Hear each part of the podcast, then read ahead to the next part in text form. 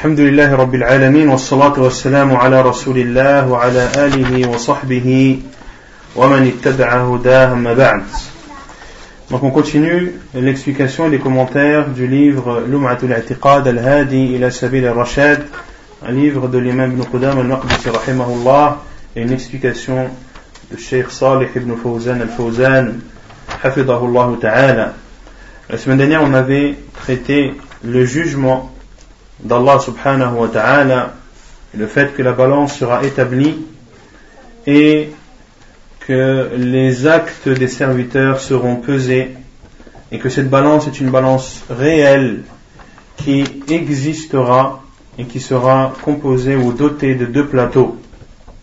Également, les registres seront distribués, les registres dans lesquels les actes de chacun et chacune sont inscrits par les anges qui ont euh, pour fonction de d'enregistrer et de transcrire l'ensemble des faits et gestes et paroles de chaque être humain.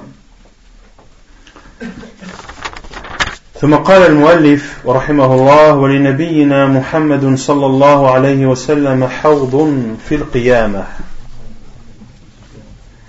Et notre prophète sallallahu alayhi wa sallam et notre prophète Muhammad sallallahu alayhi wa sallam aura un bassin le jour du jugement.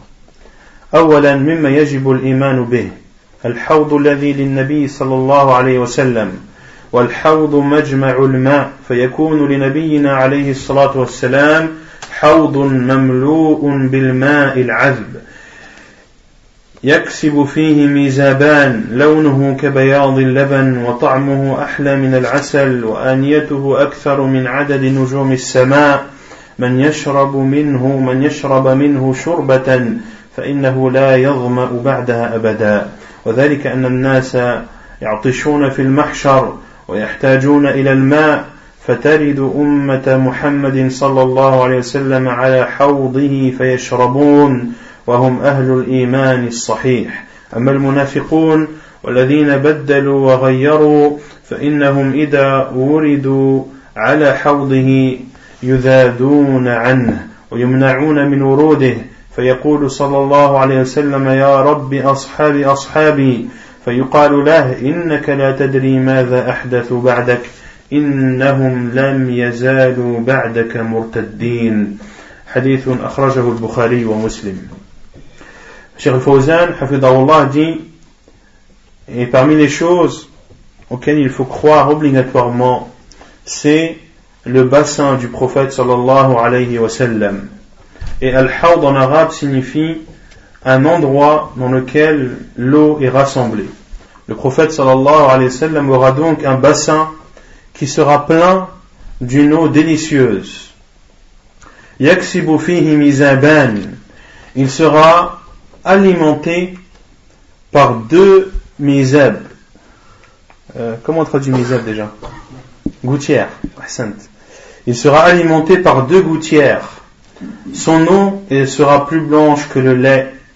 Son goût sera plus sucré que le miel.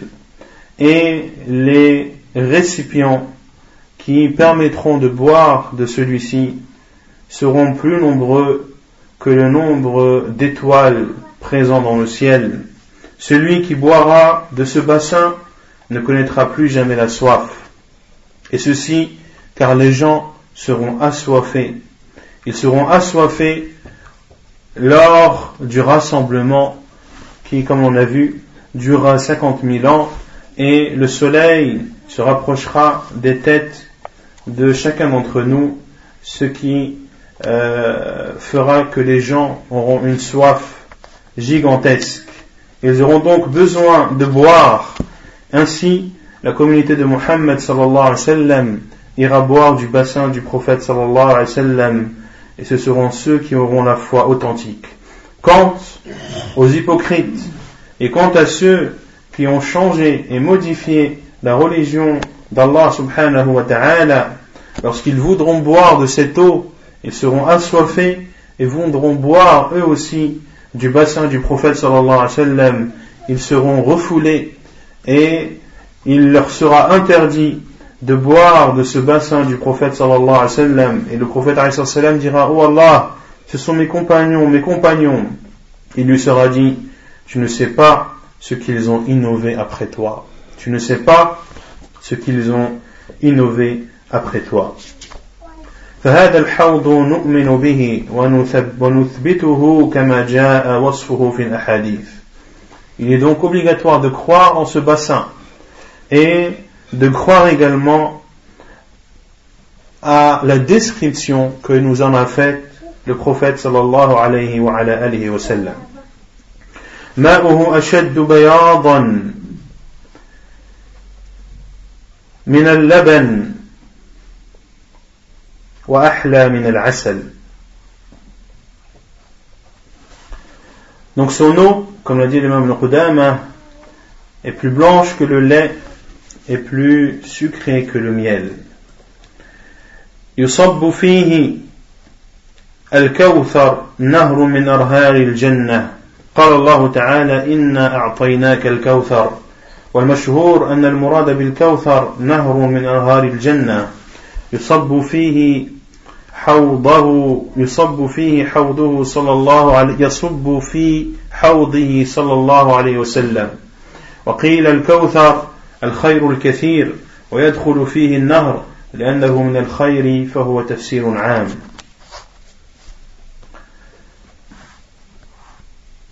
Également, il y a un fleuve qui se versera dans le bassin du prophète sallallahu alayhi wa sallam et ce fleuve est appelé Al-Kawthar qui est un des fleuves parmi les fleuves du paradis.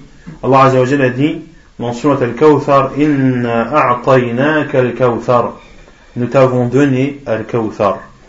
Et ce qui est connu euh, dans l'explication des savants sur le mot Al-Kawthar c'est que c'est un fleuve parmi les fleuves du paradis qui se versera dans le bassin du prophète sallallahu alayhi wa, sallam. Et l'autre explication de Kawthar, c'est le fait que le Kawthar soit un bien abondant. Et entre dans ce bien abondant les fleuves, car les fleuves sont un bien également. C'est donc une explication plus générale du terme Al-Kawthar. Dans les deux, ou le fait de dire que c'est un bien abondant ne rejette pas le fait que c'est aussi un des fleuves du paradis. L'imam Ibn Qudam a dit et ces récipients sont au nombre des étoiles du ciel. Ces récipients, comme l'a dit sur Fawzan, c'est-à-dire les verres ou les récipients qui seront utilisés pour boire de ce bassin. من شرب منه شربة لا يظمأ بعدها أبدا L'imam Ibn Qudama rahimahullah a dit celui qui boit de celui-ci, c'est-à-dire du bassin, celui qui boit une seule fois ne connaîtra plus jamais la soif. فإذا شرب ذهب عنه الظمأ ولا يعود إليه أبدا comme l'a dit Cheikh Fawzan lorsque la personne boira de ce bassin eh bien la soif ne reviendra plus à lui والصراط حق يجوزه الأبرار ويزل عنه الفجار Puis l'imam al-Qudam rahimahullah a dit et le pont est vérité le traversera les pieux et glisseront les pervers et glisseront les pervers قال الشيخ الفوزان كذلك من أعمال يوم القيامة وأهوالها الصراط والمرور عليه. والصراط هو القنطرة والجسر المضروب على متن جهنم. يعبر عليه الناس كلهم ولا يحملهم عليه إلا أعمالهم. فمنهم من يمر كالبرق الخاطف ومنهم من يمر كالريح بسرعتها حسب قوة أعمالهم ومنهم من يمر كالفارس الجواد ومنهم من يمر كراكب الإبل ومنهم من يعدو عدوا على قدميه ومنهم من يمشي مشيا ومنهم من يحزف زحفا. كلما ضعفت الأعمال ضعف المرور ومنهم من يخطف فيلقى في جهنم بأن تعجز أعماله عن حمله على الصراط فيقع في جهنم والعياذ بالله. Également, parmi les étapes et les épreuves du jour du jugement, et parmi ces tourments, le pont et sa traversée. Le pont qui est un pont établi au-dessus de l'enfer devront le traverser l'ensemble des gens et ce qui leur permettra de le traverser ou ce qui fera en sorte qu'ils pourront se poser dessus sera leurs actes. Certains parmi eux le traverseront comme l'éclair, d'autres le traverseront comme la vitesse du vent. Et vous savez que la vitesse du vent n'est pas une vitesse fixe, mais c'est une vitesse variable. Le vent, il y a des vents forts, il y a des vents violents, il y a des vents doux. Et euh, des personnes traverseront euh, le pont à la vitesse du vent, et cette vitesse sera euh, proportionnelle, bien sûr, à leurs bonnes œuvres. Certains traverseront comme un cavalier, ou à la vitesse d'un cavalier. Certains traverseront à la vitesse d'un chameau. Certains couriront, c'est-à-dire ils courront sur leurs pieds. D'autres marcheront, d'autres ramperont. Et plus les actes pieux sont faibles, et plus la vitesse est faible également. Et certains seront attrapés et jetés en enfer car leurs actes ne leur permettront pas de se positionner sur le pont et ils tomberont en enfer فوربك لنحشرنهم والشياطين ثم لنحضرنهم حول جهنم جثيا ثم لننزعن من كل شيعة أيهم أشد على الرحمن عتيا ثم لنحن أعلم بالذين هم أولى بها صليا وإن منكم إلا واردها كان على ربك حتما مقضيا. Par ton Seigneur, assurément nous les rassemblerons, eux et les diables. Puis nous les placerons autour de l'enfer agenouillés. Ensuite, nous chargerons ou nous arracherons de chaque groupe ceux d'entre eux qui étaient les plus obstinés contre le tout miséricordieux. Puis, nous sommes le meilleur à savoir ceux qui méritent le plus d'être brûlés. Il n'y a personne parmi vous qui ne passera pas par l'enfer, car il s'agit pour ton Seigneur d'une sentence déclarée et décrétée. Il n'y a donc personne parmi vous qui ne passera pas par l'enfer. Tout le monde, sans exception, traverseront ce pont et bien sûr seuls les croyants, les croyants pourront arriver de l'autre côté de ce pont. قال الشيخ الفوزان وإن منكم هذا يشمل المؤمنين والكفار إلا واردها يعني جهنم وهذا الورود هو المرور على الصراط ثم ننجي الذين اتقوا ونذر الظالمين فيها جثيا يتساقطون في النار والعياذ بالله وإن منكم c'est-à-dire chacun d'entre vous comme l'a dit Cheikh Fawzan et ceci englobe les musulmans et les non-musulmans illa wariduha chacun d'entre vous passera c'est-à-dire par l'enfer وهذا الورود et ce passage c'est la traversée du pont Et Allah a dit Ensuite, nous délivrerons ceux qui étaient pieux et nous y laisserons les injustes agenouillés. Et nous y laisserons les injustes agenouillés qui, après ou par la suite, seront jetés en enfer. billah. ويشفع نبينا محمد صلى الله عليه وسلم Puis l'imam Ibn Qudam rahimahullah a dit, et le prophète, et notre prophète Muhammad sallallahu alayhi wa sallam, intercédera. الشفاعة في اللغة الوساطة بالخير هذه هي الشفاعة وقد تكون وساطة وساطة في الشر كما قال تعالى من يشفع شفاعة حسنة يكون له نصيب منها ومن يشفع شفاعة سيئة يكن له كفل منها. ومن الشفاعة السيئة الشفاعة في الحدود في إسقاط الحدود. هذه شفاعة سيئة والعياذ بالله مضادة لحكم الله سبحانه وتعالى. هذه هي الشفاعة في الأصل. أما الشفاعة في الآخرة فهي الدعاء وذلك بأن يكرم الله بعد بعض عباده بأن يتقبل دعاءه في المشفوع له L'intercession. L'intercession en arabe signifie un intermédiaire dans le bien. Un intermédiaire dans le bien. C'est le sens de l'intercession en arabe. Et celle-ci peut être un bien ou un mal. C'est-à-dire que celui qui va être un intermédiaire entre toi et une autre personne, soit elle va te permettre de faire un bien, ou soit elle va te permettre de faire un mal. C'est pour cela qu'Allah a dit dans Surat An-Nisa, quiconque intercède d'une bonne intercession aura une part, c'est-à-dire de ce bien qu'il a permis de d'accomplir. pour traduire en notre langue, le piston, lorsqu'il pistonne pour quelque chose de bien, eh bien il aura une part de ce bien.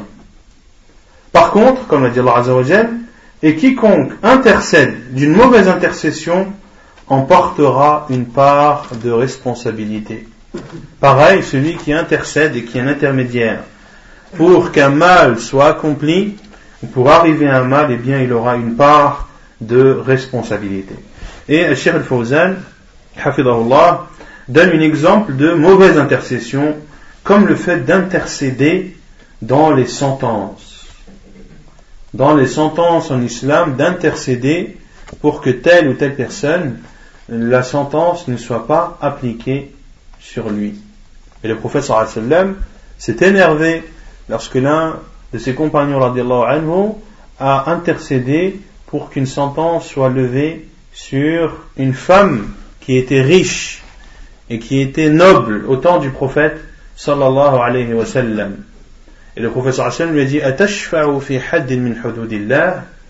Intercèdes-tu sur un, une sentence parmi les sentences d'Allah Pourquoi Car ceci est une offense et ceci va à l'encontre du jugement d'Allah subhanahu wa ta'ala. Pour cela que le professeur Hassan a dit فوالذي نفسي بيده لو أن فاطمة saraqat laqata'tu yadaha. C'est vrai que le professeur Hassan m'a dit, je jure par celui qui détient mon âme entre ses mains, si Fatima volait, je lui couperais sa main. Si Fatima, qui était la fille du professeur sallam, était amenée à voler, je lui couperais sa main. Il n'y a donc pas de, euh, de favoritisme en termes de sentence euh, musulmane et islamique. C'est le sens d'intercéder dans la langue arabe. Quant à l'intercession qu'a cité ici l'imam Nuqdam, c'est bien sûr l'intercession qui aura lieu dans l'au-delà. Et cette intercession, c'est le fait d'invoquer c'est le fait d'invoquer, qu'une personne invoque, qui? Invoque Allah subhanahu wa ta'ala pour qu'il gracie une autre personne. Et l'intercession est acceptée lorsqu'Allah azawajal exauce cette demande et exauce cette invocation. والشفاعة تكون بشرطين بإذن الله جل وعلا للشافع وبرضاه عن المشفوع فيه بأن يكون من أهل التوحيد والإيمان Et pour qu'une intercession soit acceptée, ou pour qu'une intercession puisse avoir lieu, il faut que deux conditions soient réunies. Tout d'abord, l'autorisation d'Allah Azzawajal pour celui qui va intercéder. Cette personne qui va invoquer Allah Azzawajal en faveur d'une autre, eh bien cette personne, il faut qu'elle ait l'autorisation d'Allah Azzawajal de pouvoir intercéder. Car personne n'intercède sans l'autorisation d'Allah subhanahu wa ta'ala. Mais cela ne suffit pas. Il faut aussi que la personne pour qui on intercède fasse partie des gens du tawhid, fasse partie des personnes qui n'adorent qu'Allah subhanahu wa ta'ala seul, sans ne rien lui associer dans aucune de ses adorations.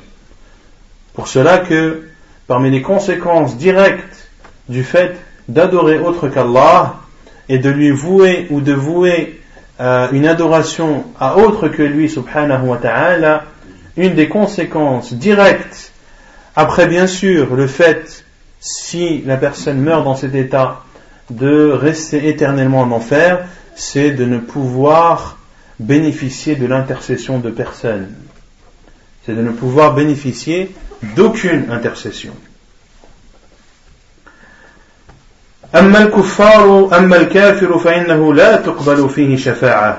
فما تنفعهم شفاعة الشافعين؟ وقال تعالى ما للظالمين من حميم ولا شفيع يطاع فالشفاعة إنما تكون لأهل الإيمان وهي أن الله يكرم بعض عباده بأن يقبل شفاعته ووساطته ودعوته فينفع بها المشفوع فيه إذا كان من أهل الإيمان.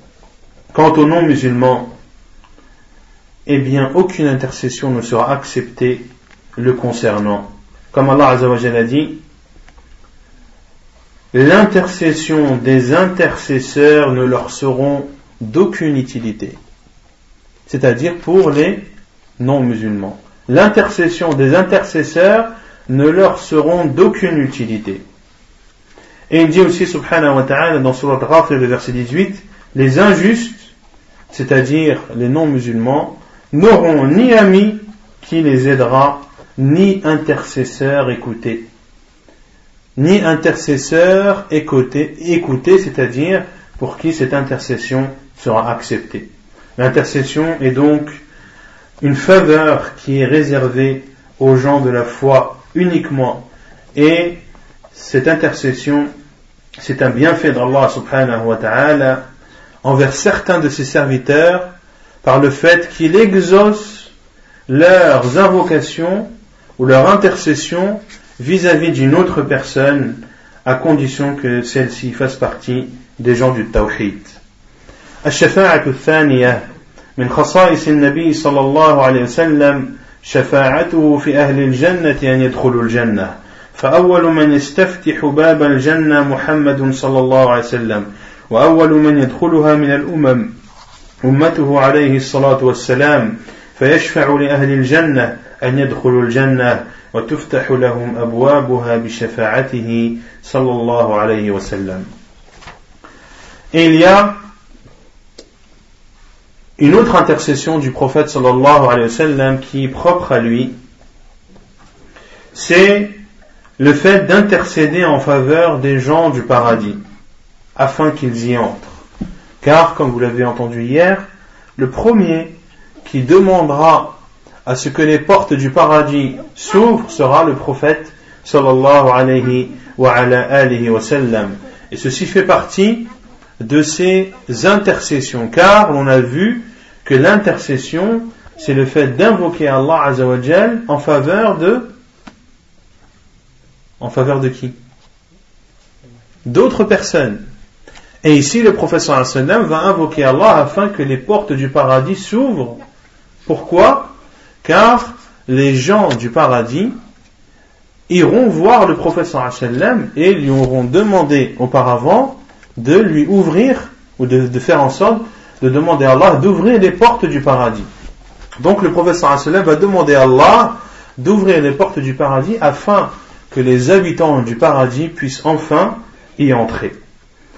Et la première des communautés qui entrera sera bien sûr la communauté de Muhammad sallallahu alayhi wa ala alihi wa sallam, et l'intercession du prophète sallam sera acceptée, son invocation sera exaucée, et les portes du paradis s'ouvriront grâce à cette invocation du prophète sallallahu alayhi wa sallam. ومن الشفاعات الخاصة به صلى الله عليه وسلم شفاعته في عمه أبي طالب هذه خاصة بالرسول لأن أبا طالب كافر مات على الكفر على ملة عبد المطلب وهي عبادة الأوثان. ولكن لمواقفه مع النبي صلى الله عليه وسلم ودفاعه عن الرسول صلى الله عليه وسلم فإن الرسول صلى الله عليه وسلم يشفع فيه يوم القيامة أن يخفف عنه العذاب. لا يشفع فيه بالخروج من النار لأن الكافر لا يمكن أن يخرج من النار. لكن يشفع في عمه أبي طالب في تخفيف العذاب عنه فيكون في ضحضاح من نار أو يكون في أخمص قدميه جمرة من نار يغلي منها دماغه. ما يرى أن أحدا أن أحدا من أهل النار أشد عذابا منه مع أنه أهون أهل النار عذابا. هذه شفاعة خاصة للرسول صلى الله عليه وسلم ولأبي طالب. أما بقية الكفار فلا أحد يشفع فيهم ولا تنفعهم شفاعة الشافعين. Et parmi les autres intercessions qui sont propres au prophète sallallahu alayhi wa sallam, c'est l'intercession qu'il fera en faveur de son oncle Abu Talib. Car son oncle Abu Talib est mort mécréant, il est mort non musulman, il est mort dans la religion de Abu Talib, qui était une religion dans laquelle les statues et les idoles étaient vénéré et adoré en dehors d'Allah subhanahu wa ta'ala. Mais par les positions qu'il a prises vis-à-vis du prophète sallallahu alayhi wa sallam et le fait qu'il ait défendu l'envoyé d'Allah sallallahu alayhi wa sallam contre les complots et contre les manigances des polythéistes de Quraysh, le prophète sallallahu alayhi wa sallam intercédera en sa faveur le jour du jugement. Le prophète sallam intercédera en sa faveur, non pas pour qu'il soit épargné de l'enfer et pour qu'il en sorte, mais uniquement pour que son châtiment soit diminué et soit allégé.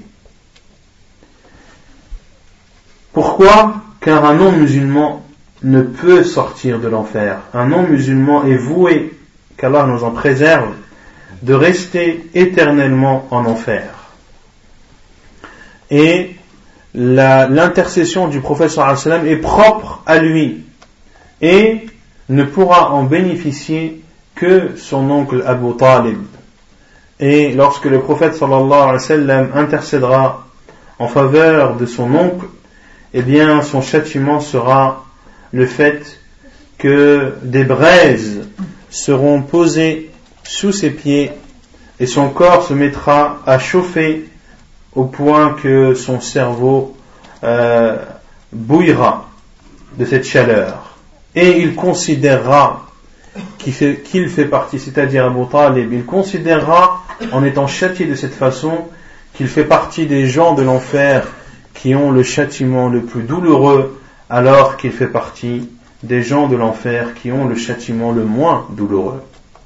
Ceci est donc une intercession qui est propre au prophète sallallahu alayhi wa sallam quant à l'ensemble est propre à son oncle Abu Talib quant à l'ensemble des non-musulmans personne ne pourra intercéder en la faveur comme l'a dit Allah azza wa euh, l'intercession des intercesseurs ne leur seront d'aucune utilité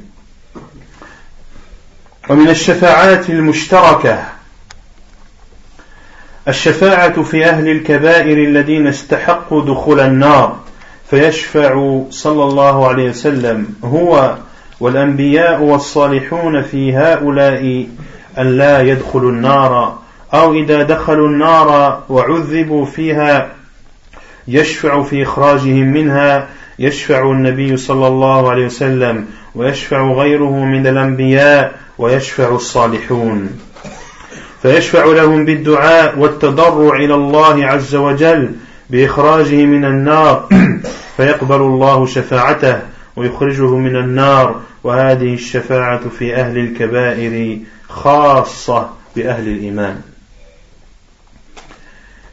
il y aura des intercessions communes, c'est-à-dire qui ne seront pas propres au prophète sallallahu alayhi wa sallam, mais des intercessions euh, que pourront également faire les autres prophètes et envoyés d'Allah sallallahu alayhi wa sallam, ainsi que les personnes vertueuses.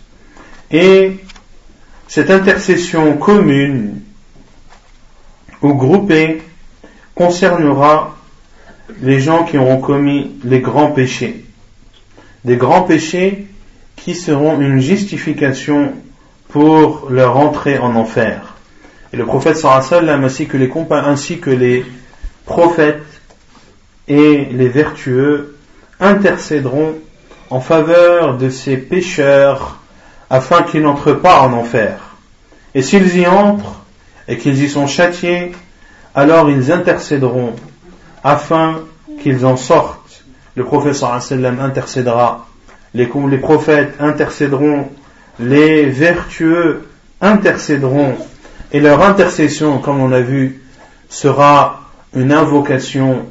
Ils invoqueront Allah subhanahu wa ta'ala en toute humilité, en, avec recueillement. Ils invoqueront Allah subhanahu wa ta'ala afin qu'Allah azawajal fasse sortir ces pécheurs de l'enfer et Allah azawajal acceptera cette intercession et les fera sortir de l'enfer et ceci est une intercession qui est propre à ceux qui ont commis des péchés, mais qui font partie des gens de la foi, c'est-à-dire qui sont dans l'enceinte de l'islam. Pour cela que euh, un musulman ne restera pas éternellement en enfer. Un musulman, quels que soient les péchés qu'il a pu faire, soit Allah Azzawajal lui pardonne, ou soit il ne lui pardonne pas. S'il ne lui pardonne pas, cela signifie qu'il devra être châtié en enfer un moment ou une durée qu'Allah choisira et décidera, mais il ne restera pas éternellement en enfer, il sortira un jour ou l'autre, et ce jour peut être proche comme lointain, car lorsque l'on parle de l'au-delà, l'on parle d'éternité, c'est-à-dire qu'il n'y a pas de fin, il n'y a pas de répit, matin, midi et soir, et ceci sans jamais connaître de fin. Il n'y aura jamais de fin Qu'Allah Azzawajal nous accorde l'entrée dans son paradis, qui nous préserve du feu de l'enfer. وصلى الله وسلم وبارك على نبينا محمد وعلى آله وصحبه أجمعين وآخر دعوانا أن الحمد لله رب العالمين